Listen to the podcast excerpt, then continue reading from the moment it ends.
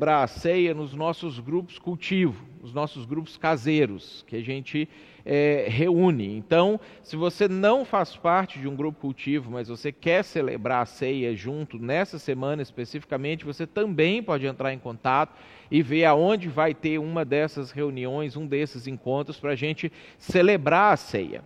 E por que, que a gente não celebra a ceia online? A própria natureza da ceia, ela demonstra para nós que a demanda comunhão, demanda aproximação, demanda a gente estar tá ah, junto e não algo, um ritual que você faz sozinho na sua casa a partir de um vídeo, a partir de alguém que não está presencialmente junto com você. E a gente entende isso não só pelas naturezas da ceia durante o, o, os momentos em que ela aparece na Bíblia, como aquilo que Paulo fala em 1 Coríntios capítulo 11, repreendendo a atitude de algumas pessoas que chegavam e tomavam a ceia e não esperavam os outros tomar e, aí, e, e chegarem. E aí Paulo mostra com a repreensão que ele faz dessa atitude que a prática da ceia não é uma refeição como qualquer outra, como por exemplo agora você pode estar me assistindo aí, sei lá, tomando seu chimarrão, comendo uma pipoca, comendo um doce, é, jantando, sei lá, você pode estar comendo, fazendo a sua refeição. A ceia, ela não é só uma refeição, ela é um, uma prática, um ritual, uma ordenança que aponta para alguma coisa é, muito maior e que inclui que haja comunhão nessa celebração. Por isso que não tem como você ser igreja sozinho.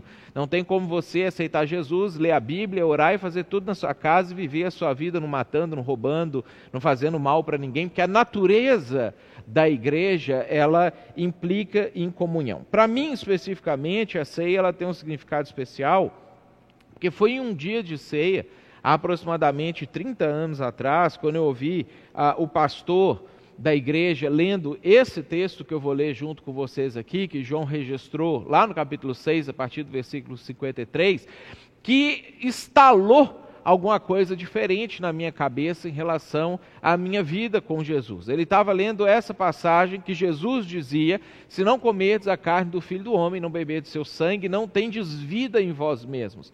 Quem comer a minha carne e beber o meu sangue, tem a vida eterna e eu ressuscitarei no último dia, pois a minha carne é verdadeira comida e o meu sangue é verdadeira bebida. Quando ele leu esse trecho e falou um pouco sobre esse trecho, eu lembro sentado lá da minha mãe, na igreja batista, lá em Belo Horizonte ainda, a última peça do quebra-cabeças do evangelho fez sentido para mim e eu entendi mesmo criança que eu queria ter isso, eu queria ah, fazer parte disso aqui. Então, desde muito pequeno, minha mãe falava de Jesus para mim, eu cresci ah, gostando de Jesus, eu nunca fui contra Jesus, eu nunca fui ateu, eu nunca fui agnóstico, eu nunca não acreditei em Jesus, sempre que eu tive consciência da existência das coisas, Jesus fazia parte ah, dessas coisas que que eu entendia que existiam e era uma, uma pessoa boa, que eu queria estar junto com ele,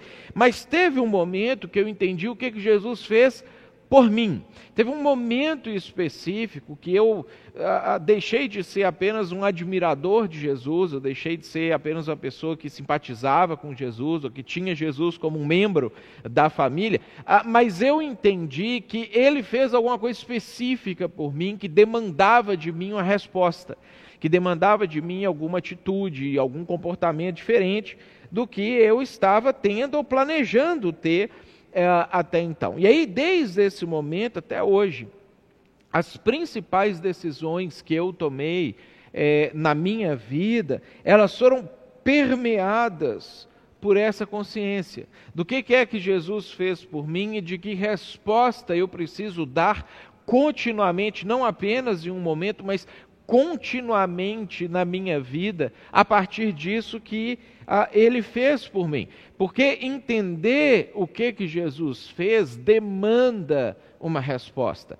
A, a, não é só algo que te traz consciência, não é só uma informação como você lê a Guerra de Troia e admirar a inteligência de Ulisses em colocar um cavalo de madeira para dentro da cidade e falar assim, poxa, que, que cara inteligente.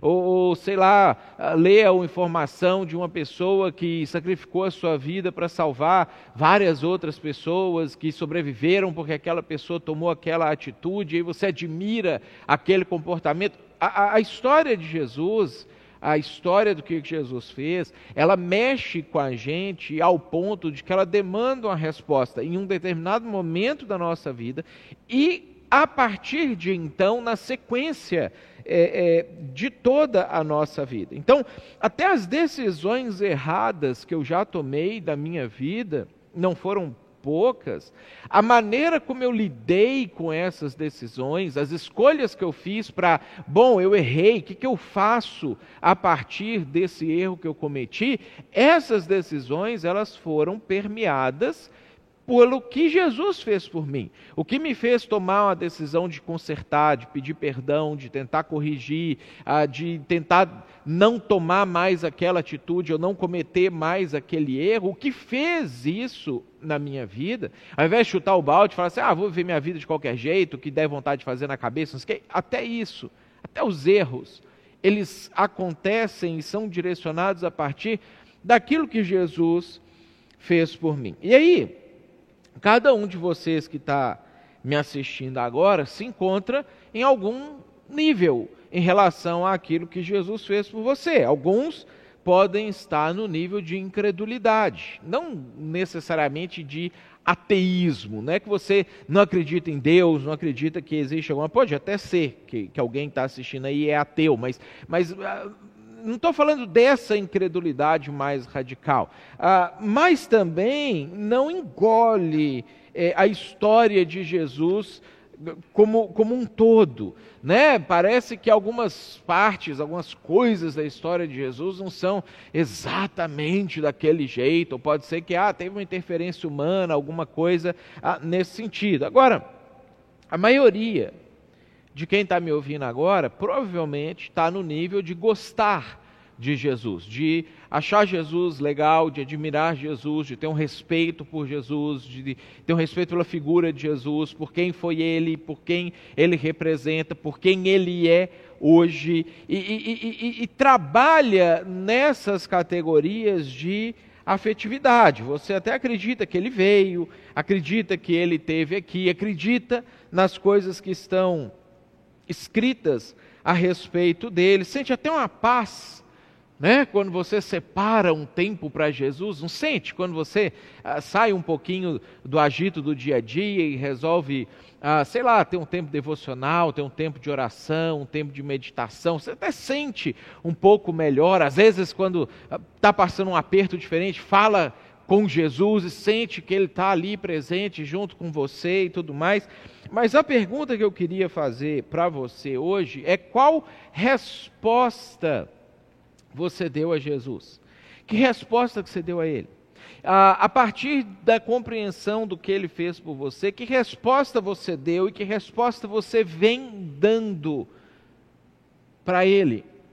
Uma vez que ele fez algo muito significativo por você, pela sua vida. Bom, antes de você me responder isso, eu queria te falar o que, que ele fez por você a partir de um dos textos mais fantásticos que a gente tem, não só na Bíblia, como na história da humanidade. É um, é um documento, é um, é um texto é, maravilhoso. Primeiro, pela maneira como ele foi escrito. Ele é uma obra prima da literatura mundial. Ele não é um texto simplesmente uma narração, ele, ele é escrito, construído, detalhado de uma maneira que, se você para para prestar atenção nesse texto, você vai perceber que uh, não é possível que uma pessoa comum tenha escrito esse texto assim. Ou ele era um cara fenomenal, um cara fantástico, ou tinha a participação de Deus na história, ou, ou as duas as duas situações. Segunda razão é que esse texto é um dos textos que tem ah, uma cópia mais antiga inteira preservada na história da humanidade, que data do ano 125 antes de Jesus nascer, antes de Cristo. Olha que interessante, projetei para vocês aí, depois você pode até voltar no vídeo, dar um pause nele, dar uma olhada ah, nesse manuscrito, ah, que é o manuscrito do livro de Isaías. Nós temos uma cópia inteira do manuscrito do livro de Isaías preservada no Museu de Jerusalém. E aí, graças a Deus pela tecnologia, a gente tem, postei aí para você também, um site que você pode entrar e olhar isso com seus próprios olhos. Eles digitalizaram a, a, a essa cópia, esse manuscrito que está exposto lá no Museu de Jerusalém, para que qualquer pessoa em qualquer lugar do mundo, é só você digitar essas letras, esse endereço de site que está postado aí para você, depois você dá a pausa e coloca lá, que se você quiser, você pode navegar ah, pelo, pelo texto e acessar esse texto. A terceira razão pela qual esse texto ele é fantástico ah, é que ele foi escrito 750 anos antes da crucificação de Jesus. Então, presta atenção. Ele foi escrito 750 anos antes, embora a gente não tenha o texto original, o que o próprio Isaías, de próprio punho, escreveu, porque ele foi copiado, copiado e foi gasto, né? Provável que os seus livros aí de 30, 40 anos atrás já estejam esfacelando e no material muito melhor e mais é, é, tecnologicamente bem feito do que eram esses pergaminhos. Então você imagina, por 750 anos antes de Jesus, nós não temos o texto original, mas nós temos uma cópia intacta, intacta, escrita 125 anos antes de Jesus nascer, ou seja, 155 a 160 anos antes de Jesus ser crucificado. Ah, e esse texto, ele fala exatamente sobre a crucificação de Jesus. Ele detalha, ele narra de um jeito que se você estivesse lendo ele sem as informações que eu estou te passando, sem o museu de Jerusalém ter esse documento lá intacto, descoberto nos, como os manuscritos do Mar Morto, se você não tivesse acesso a essa informação, você ia ler o texto e ia falar assim, isso aqui é óbvio que é um apóstolo de Jesus que escreveu, foi um, um discípulo posterior de Jesus, foi um cristão do século IV, sei lá, que deve ter escrito esse texto aqui, porque ele está detalhando o que, que Jesus fez. Ele foi escrito 750 anos antes. Ah, eu não acredito. A gente tem pelo menos 125 anos antes uma cópia explicando o que é que Jesus fez. E aí eu queria, enquanto a gente vai ler isso aqui, ah, que você prestasse atenção em alguns detalhes. Ah, o texto eu separei a partir do capítulo 52 ele é um diálogo entre Deus e Isaías. Deus está falando algumas coisas, Isaías está falando outras coisas com Deus, então eles estão trocando uma conversa, trocando ideias a respeito de alguma coisa, Deus informando Isaías em algum momento até reclamando algumas coisas relacionadas a isso, mas obviamente que Isaías ele está fazendo isso dentro da perspectiva profética, dentro da perspectiva nossa, não dele de 750 anos atrás. Porque com Deus, a gente não tem tempo aqui na, na live para ficar explicando isso é, com clareza, mas deve ter algum texto, algum vídeo gravado no, no site do Semibsul ou, ou da igreja, em, em alguma página aí. Ah, Deus vive na eternidade, ou seja, para ele não tem passado, presente e futuro, ele vive fora da dimensão temporal. Então, quando às vezes Deus relaciona com uma pessoa que está presa no tempo, que somos nós, e Deus tira esse sujeito da dimensão do espaço-tempo, essa pessoa começa a falar, reagir ou interagir como se as coisas que para ela ainda seriam futuro já tivessem acontecido. É o que acontece com João, quando ele escreve o livro de Apocalipse, Deus projeta ele no ano 2000 e sei lá quanto, 3000 e sei lá quanto, para ele poder enxergar esses fatos e poder a, a, descrever eles ali, e é o que vai acontecer nessa passagem também do livro de Isaías. Então, realmente, essa passagem é uma passagem muito especial, porque Deus queria que o povo de Israel já soubesse, Deus queria que a gente soubesse o que é que Jesus fez por nós. Então, olha comigo a partir do versículo 13, capítulo 52, a partir do versículo 13, como que esse texto ele vai ser é, a, a, escrito a partir desse diálogo. Deus começa falando assim: Vejam, o meu servo agirá com sabedoria. Coisa positiva, boa, fantástica. Ah, mas aí olha só: será levantado e erguido e muitíssimo exaltado. Aí a gente pensa assim: ah, isso deve ser que ele vai Deus está se referindo a ele virar um grande rei, um grande governante, uma pessoa que vai é, é, ser honrada por, por todos, na nossa perspectiva de honra, vai humilhar todas as pessoas, porque ele vai ser levantado e exaltado. Mas aí Deus começa a explicar como que esse, esse levantamento e exaltação aconteceria. Assim como houve muitos que ficaram pasmados diante dele, sua aparência estava tão desfigurada que ele se tornou irreconhecível como homem. Gente, isso aqui é Deus falando a respeito do que, que ele do céu estava vendo na crucificação de Jesus. Ele não parecia um ser humano. Então Deus olha e assim, é um amontoado de carne esfacelada por causa dos, das torturas, da crucificação, das chicotadas que ele tomou antes, das varadas que ele tomou, e daquela coisa assim que, que, que se olhava, era um pedaço de carne sangrando. Deus fala, ah, ele não parecia um ser humano, não parecia um ser humano. Mas isso é o caminho da exaltação de Jesus. Aí ele continua falando, ó, de igual modo, por que, que isso aconteceu? Ele aspergirá muitas nações. Ah, e reis calarão a boca por causa dele, pois aquilo que não lhes foi dito verão, e o que não ouviram compreenderão. Olha só, vamos pegar essa, essa introdução desse texto, porque Deus está fazendo uma introdução a respeito de Jesus. Já existe aqui a ênfase em aspergir muitos. A gente não é familiarizado com esses conceitos, mas ele deriva do sistema sacrificial que foi desenvolvido é, aonde um animal ele era morto, e aí eu pus uma cena, um desenhozinho aí de um sacerdote fazendo esse ritual. Ele pegava o sangue daquele animal, eles colocavam num potinho especial, e aí eles pegavam um, um sopo, um cinzel, um pincel ou um amontoado de folhas, e aí eles molhavam aquilo nesse sangue, nesse potinho com sangue, e ele aspergia isso no altar, essa cena que você está tendo aí, depois aspergia no sujeito que tinha levado o animal para simbolizar que esse ritual estava tirando a culpa do sujeito que fez o sacrifício e estava sendo transmitida para o animal que tinha sido morto.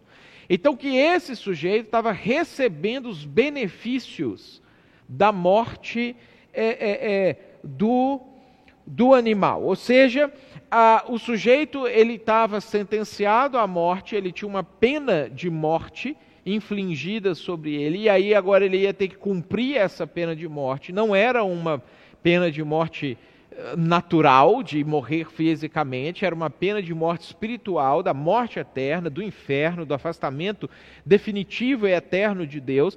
Mas aí Deus desenvolve um sistema onde essa pena é transferida para o animal pena de morte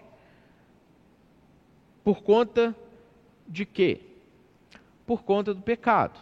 Olha só o que, que Paulo fala, tanto no capítulo 3 quanto no capítulo 6 de Romanos, nos versículos 23, a, a respeito disso. No 6 ele afirma para a gente: o salário do pecado é a morte. Ou seja, se você peca, você precisa pagar com a sua vida por você ter pecado e ter ofendido a Deus e destruído a criação de Deus, seja pessoa, seja o resto da criação, daquilo que ele fez. Aí você vira e fala assim: ah, mas eu acho que eu não fiz coisas graves ao ponto de ah, isso implicar em uma morte para mim. Aí a Bíblia vai continuar afirmando: todos pecaram e estão destituídos da glória de Deus. Ou seja, essa é uma condição de todos os seres humanos. O dia que você adquiriu consciência sobre certo e errado, e você optou por fazer o errado, mesmo sabendo que você não deveria fazer aquilo, a partir desse momento você se tornou destinado à morte eterna, destituído da glória de Deus e agora merecia receber é, a sua pena. Então, se você já cometeu algum pecado na sua vida, saiba que no dia de prestar contas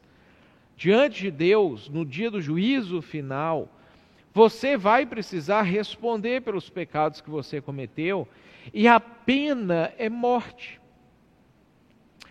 A não ser que a sua pena seja paga por alguém. Que é isso que eles estavam fazendo nesses rituais do Antigo Testamento. Agora, você vai concordar comigo que não tem muito sentido de equivalência se um ser humano comete um pecado e vem um animal inocente e morre no lugar do pecado daquele ser humano.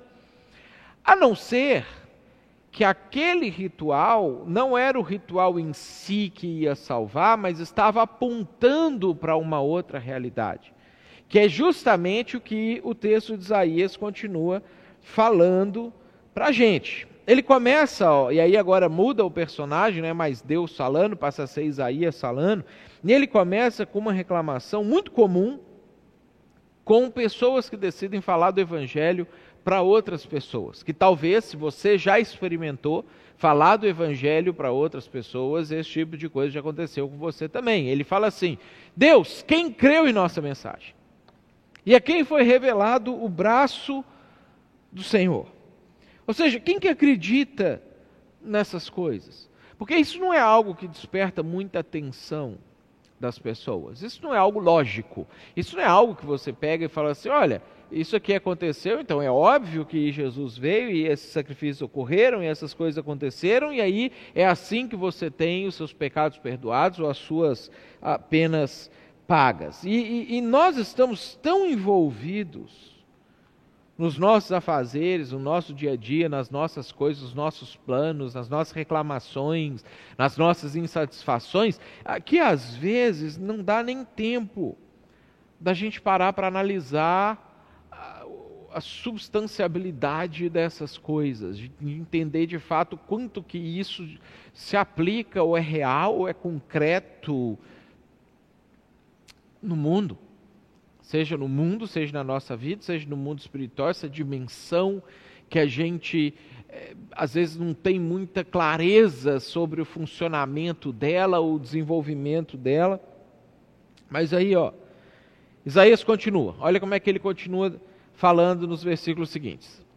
Ele cresceu diante dele como um broto tenro e como uma raiz saída de uma terra seca. Ele linguagens é, poéticas fazem muito mais sentido para quem vive no campo do que às vezes para quem vive na cidade, no contexto urbano, mas é aquela ideia de quando você corta uma árvore e de repente começa a nascer uma plantinha pequenininha dali, e você pensa, não, agora a árvore está morta, mas aí nasce uma plantinha e daqui a pouco aquilo vira a árvore de novo. Né? Então é, é mais ou menos essa ideia que ele está falando. Mas aí ele vai voltar a falar coisas que a gente consegue entender. Ó, ele não tinha qualquer beleza ou majestade que nos atraísse nada em sua aparência para que o desejássemos. Ele não está falando assim de que Jesus era feio na adolescência e qualquer coisa assim, não.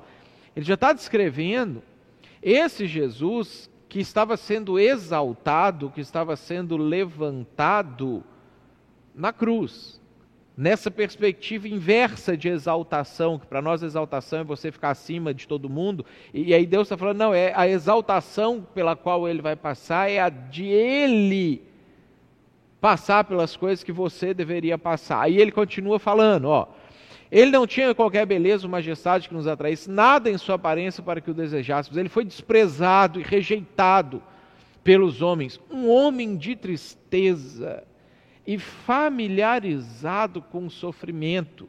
E aí a gente vai descobrir, quando a gente lê os textos de Jesus, o quanto que Jesus pregava, se esforçava, falava com as pessoas, insistia para que as pessoas conhecessem a Deus, se convertessem, mudassem de vida. Ele mesmo curava as pessoas, cuidava das pessoas, às vezes essas pessoas viravam as costas para ele que às vezes não é muito diferente do que acontece hoje. Então, é, é, é tá vendo? A gente precisa entender que essas coisas ah, aconteceu num tempo, para a nossa perspectiva, 2050 anos atrás, na perspectiva de Isaías 750 anos para frente, mas no tempo isso aconteceu para Isaías, na época de Jesus, está acontecendo para nós é, até hoje. Então, as respostas que a gente pode estar dando para Jesus podem ser as mesmas, de ainda fazer dele alguém de tristeza e familiarizado com sofrimento, se a gente ignora ele. Isaías continua: como alguém de quem os homens escondem o rosto, ele foi desprezado, e nós não tínhamos em estima. Por que, que Isaías está usando esses termos, ou falando nessa maneira? Nós é, é, não tínhamos estima, embora Isaías era alguém fiel a Deus. Porque Isaías está falando coletivamente com o povo. Ele aceita o que Jesus fez, mas ele sabe que o povo dele não aceita. E essa perspectiva que a gente, às vezes, que já aceitou, precisa ter, de entender que do, o fato de nós estarmos inseridos em uma sociedade que ainda não aceitou, não faz com que a gente tenha que se separar dessa sociedade falar assim: o problema é deles, a gente vive então a nossa vida de termos aceitado para cá, afinal eu estou com a minha salvação é, garantida. Isaías fala: não, nós somos um povo. E quando a gente enxerga o outro assim, a comunidade assim, o próximo assim, isso muda a maneira como a gente interage é, é, com o mundo. E aí ele continua falando, mas certamente, apesar disso tudo, que a gente estava não tendo ele em estima. Certamente ele tomou sobre si as nossas enfermidades e sobre si levou as nossas doenças. Contudo, nós o consideramos castigado por Deus, por ele atingido e afligido. Ou seja, ele estava fazendo aquilo por nós e a gente estava achando que aquilo era por ele. Ele estava assumindo o nosso sofrimento, mas a gente estava achando assim, não, ele está sofrendo porque ele escolheu, porque ele quis, porque ele tomou esse rumo, porque ele to, tomou a decisão de, de caminhar ah, para esse, é, é, é esse sentido.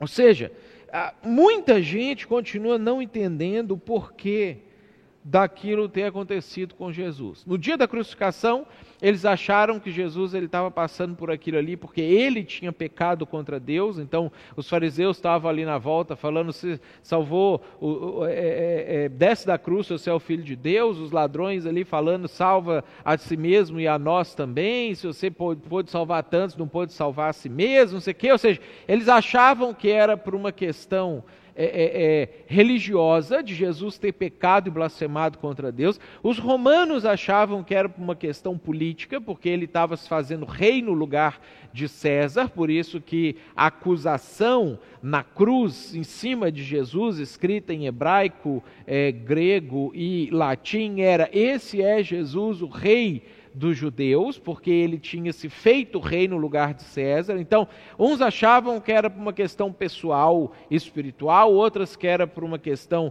política, social. Muita gente hoje, às vezes até você acha que era tipo um mártir que estava tentando fazer uma mudança social, política, econômica, religiosa profunda. Só que na verdade, ele está fazendo isso pela gente, por causa do nosso pecado por causa, por causa dos nossos erros. Jesus ele não foi um mártir que se rebelou contra o Império Romano, contra o sistema religioso dos, dos fariseus. E aí, por razões diferentes do que essas, pode ser que você também acha que Jesus morreu por causa de alguma questão própria dele mesmo. Mas aí olha como é que Isaías, de novo, 750 anos antes, ele continua falando. Mas ele foi traspassado, cruz, lanças, traspassado, por causa das nossas transgressões. Ele foi esmagado por causa das nossas iniquidades. O castigo que nos trouxe a paz estava sobre ele, e pelas suas feridas nós fomos curados. O que, que Jesus está fazendo? Ele está assumindo o papel ritual daquela ovelha do sacrifício. Que aquela ovelha só apontava para a realidade concreta, que era o próprio Jesus. Que por ter entrado na existência humana como o homem o fez, para poder assumir o nosso lugar por causa dos nossos pecados, por causa dos nossos, dos nossos erros. Por que isso acontece? Isaías continua falando. Todos nós, tal qual ovelhas, nos desviamos. Cada um de nós se voltou para o seu próprio caminho e o Senhor fez cair sobre ele a iniquidade de todos nós. Ele teve que fazer isso porque cada um de nós tem a tendência de tentar seguir o seu próprio caminho.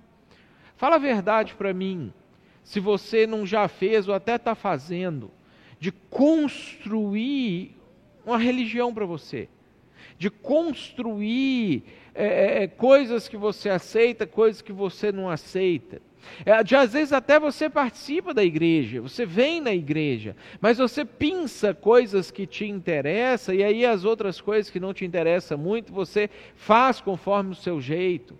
Às vezes você enxerga algumas coisas e pensa, ah, mas isso aí está muito radical, vou pegar um negócio mais light para mim. Todos nós andávamos como ovelhas, nos desviando, cada um para o seu próprio caminho. Pelo fato de às vezes a gente deslizar daquilo que Deus propôs para nós, é que a gente precisa de um redentor. E aí veja, pecado não é apenas você fazer coisas horríveis e monstruosas. O individualismo é pecado. O egoísmo é pecado. Viver para si mesmo, essas coisas também são pecados. Vocês querem ver uma coisa que às vezes pode estar acontecendo com a gente nesse momento de crise da pandemia.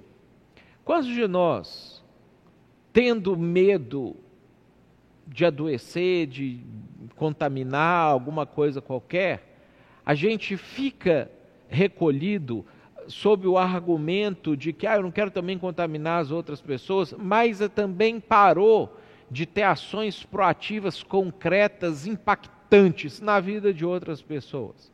Ou quantos de nós porque estamos economicamente ameaçados, estamos com o nosso negócio fechado, nosso emprego em risco, os nossos clientes não conseguindo nos atender, a gente fica tão absorvido nos nossos próprios problemas que a gente pensa assim: puxa, eu já tenho agora tanta coisa para fazer, eu saí da minha rotina, e sim, sair da rotina é horrível porque o tempo descontrola, mas a gente não tem tempo mais para investir significativamente na vida de outras pessoas. E aí você não está fazendo coisas absurdas, horríveis, maldosas, mas você voltou-se para si mesmo, está cuidando da sua vida, está cuidando das suas coisas. Isso também é uma forma de você ir para o seu próprio caminho. O seu próprio caminho, como fala Isaías 53, versículo 6, não necessariamente é um caminho que prejudica os outros. Mas às vezes o seu próprio caminho é o seu próprio caminho. Não é o caminho do Senhor. Não é o caminho das outras pessoas. E andar no nosso próprio caminho também impacta negativamente o mundo, a criação, o reino de Deus e o próprio Deus. Não existe altruísmo maior do que você levar essa mensagem de salvação para outras pessoas ah, que precisam saber disso para que elas possam tomar uma decisão. Isaías continua falando para a gente. Ó. Ele foi oprimido e afligido, contudo, ele não abriu a boca. Como um cordeiro, ele foi levado para o matadouro, e como uma ovelha que diante dos seus tosqueadores fica calada, ele não abriu a sua boca. E com julgamento opressivo ele foi levado, e quem pode falar dos seus descendentes, que para eles era uma coisa fundamental. Casar, ter filhos e cuidar da sua própria vida, e ele não pôde passar por esse tipo de situação, pois ele foi eliminado da terra dos viventes. Por causa da transgressão do meu povo, ele foi golpeado, foi-lhe dado um túmulo com ímpios, e com os ricos em sua morte, porque Jesus foi sepultado num túmulo de gente rica, mais ímpia, embora não tivesse cometido qualquer violência, nem houvesse qualquer mentira em sua boca. Isaías fala que então ele morreu. Ele passou por tudo isso e ele não foi milagrosamente salvo no final e as coisas. Ele morreu. Esmagado até a morte, traspassado até a morte, morto juntamente com os malfeitores, sepultado com os malfeitores, sem abrir a sua boca contra isso, e sem que ele tivesse aberto a sua boca para mentir, para pecar contra o Senhor, ou para blasfemar, ou para ofender alguém. Sem nenhuma culpa, para que ele pudesse ter a condição de oferecer a pena que ele pagou sem culpa em substituição pela minha pena, por causa do meu pecado. O que, que ele fez? Ele morre no meu lugar, para que o dia que eu chegar diante do tribunal de Deus, esse tribunal cósmico, metafísico, que eu tiver que prestar conta de todas as atitudes que eu cometi, todos os pecados que eu cometi, e que a sentença por eles for a morte, Jesus possa apresentar e falar assim: olha, eu não cometi nenhuma dessas coisas, eu morri, eu estou com crédito, e eu gostaria de oferecer o meu crédito para Mateus. Ele faz isso para que diante de Deus, do universo, da criação, dos anjos e dos demônios, ele possa falar assim: não há injustiça da parte de Deus em ter sentenciado o pecado